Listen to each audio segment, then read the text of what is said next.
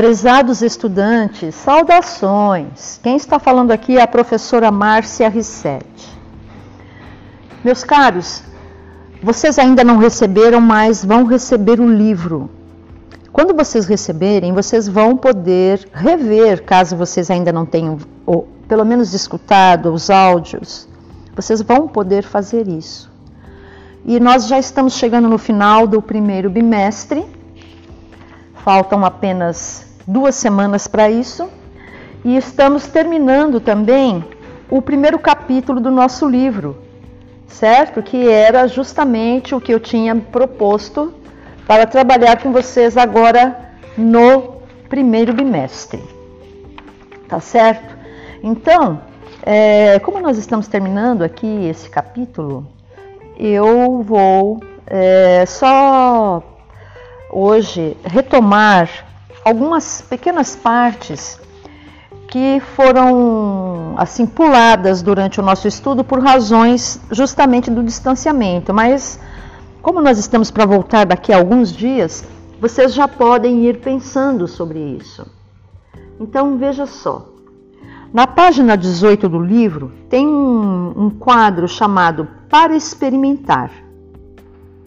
Nesse quadro, o título é Memórias de Ensinar e Aprender. Então eu vou ler para vocês e vou fazer alguns comentários, ok? Memórias de Ensinar e Aprender na página 18. Aí, esse texto que eu vou ler agora, ele está fazendo uma referência a uma outra coisa que eu já li para vocês anteriormente, que é a dança dos mestres e, a, e ancestrais, falando sobre a experiência daquela dançarina chamada Inaicira Falcão dos Santos.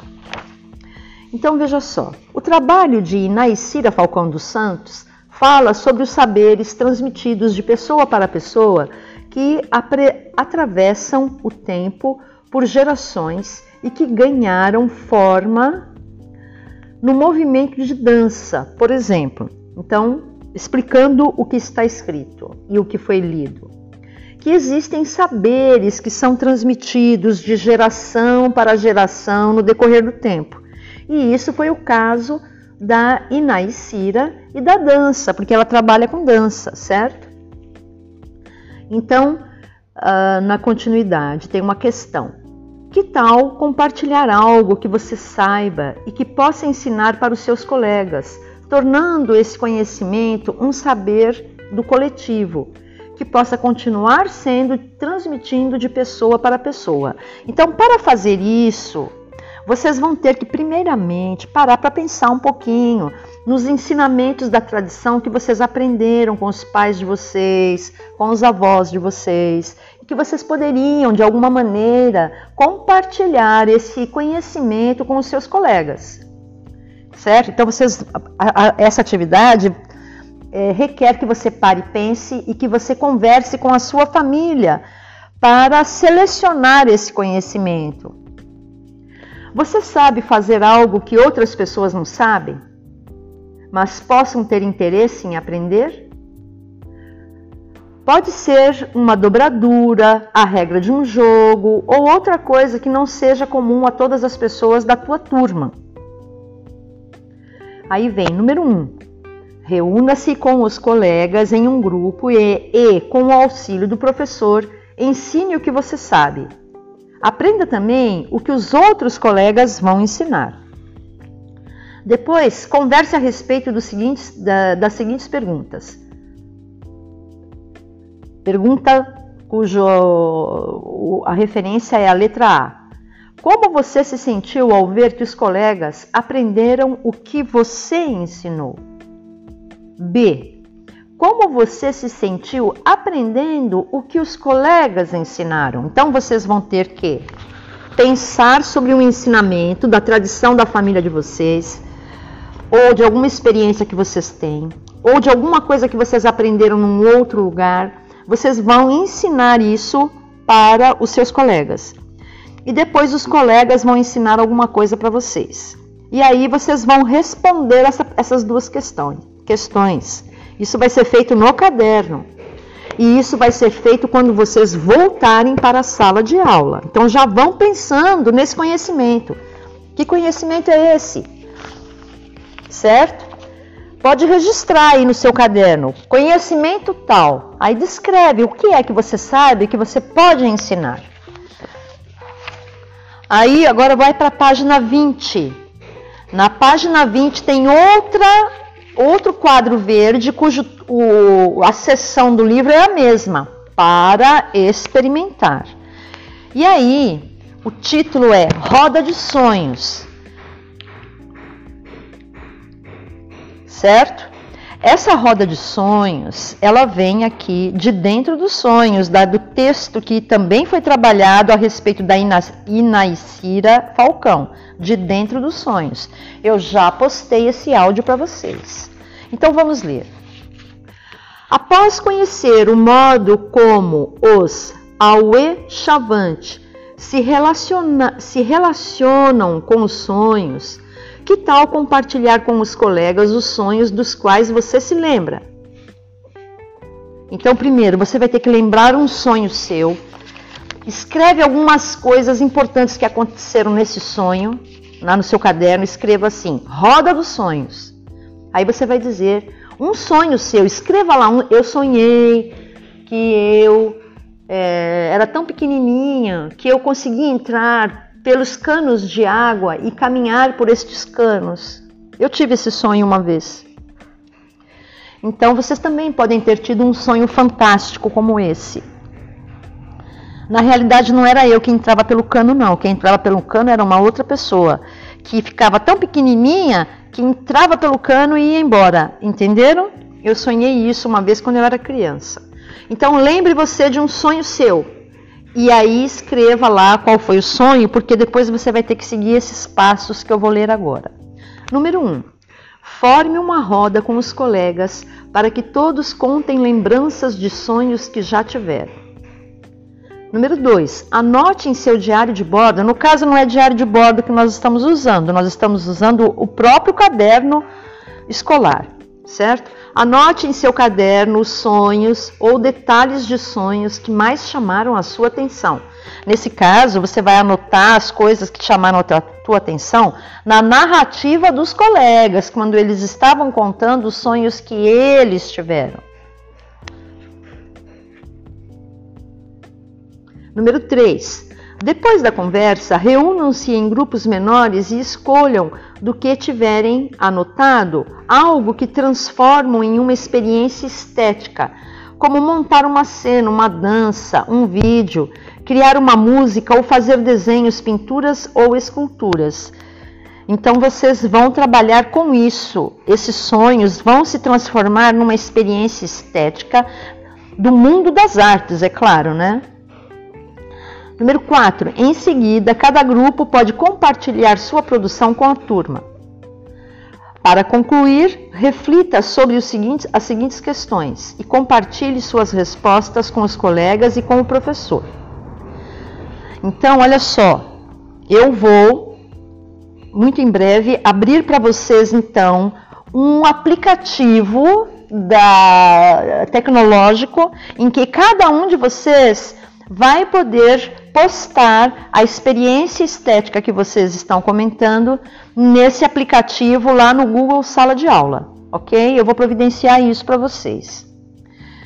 É, então, esse foi o quadro e a atividade que nós vamos fazer. Aí tem duas perguntas aqui, ó. O que foi mais interessante para você nesta atividade? Por quê?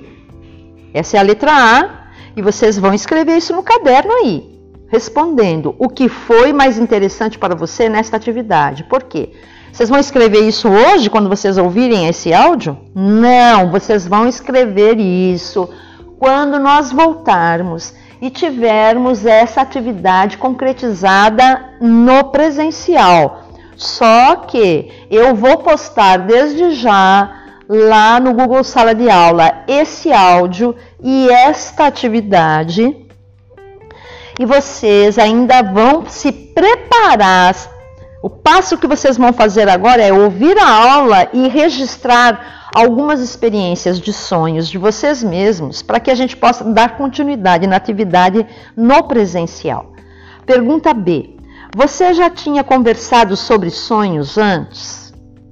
Você considera que lidar com sonhos pode estimular novas maneiras de as pessoas se conhecerem e de produzirem arte? Por quê? Ok? Então, isso aqui é uma continuidade que ainda vai acontecer. Na sequência da página 20, aí vem uma outra seção que é para pesquisar. E aí vem o seguinte texto: sonhos e xamanismos. Alguém aqui sabe o que é um xamã? Um xamã é uma pessoa que tem poderes ou que é considerada como tendo poderes extra, extraordinários, certo? E esses poderes normalmente são usados para cura, para tratamento, etc. Então eu vou ler o texto para vocês. O fato de se relacionar com os sonhos, tentando estar consciente e buscando conhecimentos dentro deles, não é um costume exclusivo do povo Aue Chavante, conforme eu li no texto para vocês anteriormente. Este hábito é muito comum em outros sistemas de práticas e conhecimentos que estabelecem modos de compreender e se relacionar com aspectos materiais e imateriais da vida e são conhecidos como xamanismos. Mas será que é só xamanismos? Por exemplo, Freud, o grande pai da psicanálise, ele trabalhava com sonhos para fazer análise do inconsciente dos seus clientes dos seus pacientes. Então não é só o índio que faz isso. O homem ocidental, contemporâneo, civilizado, analisa os sonhos também. Porque através dos sonhos você pode descobrir problemas que estão no seu inconsciente, registros de coisas que aconteceram com você, o seu emocional, as é, lembranças que você tem que é, são atuam na sua vida hoje que fazem você ser como você é, tanto nas coisas boas como nas coisas ruins. Ok? Então, olha só. Pesquise sobre a, a, a relação, perdão, eu vou, vou começar a leitura de novo desse parágrafo. Pesquise sobre a relação com os sonhos no xamanismo de outros povos indígenas. Por exemplo, os Yawalapiti, que nome difícil, né, para falar? Yawalapiti, Araueté, Uaujá, Guarani e outros. Além disso, procure também por xamanismos de outros locais do mundo, como o xamanismo siberiano, o xamanismo dos índios norte-americanos, o xamanismo dos Ainus, ilha de Hokkaido, no Japão, e xamanismo australiano, no caso devem ser aqueles povos aborígenes.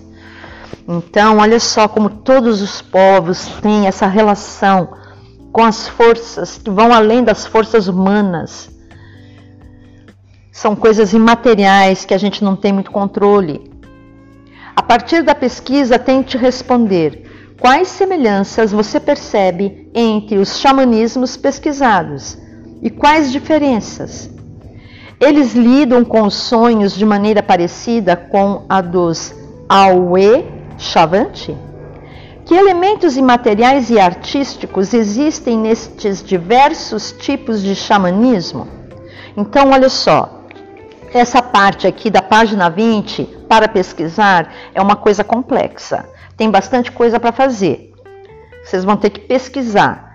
Então, quem puder, quem tiver condição, já comece a fazer suas pesquisas. Além de registrar os seus sonhos, comece a fazer suas pesquisas, porque na semana que vem, presencialmente ou não, eu vou dar andamento nisso, tá?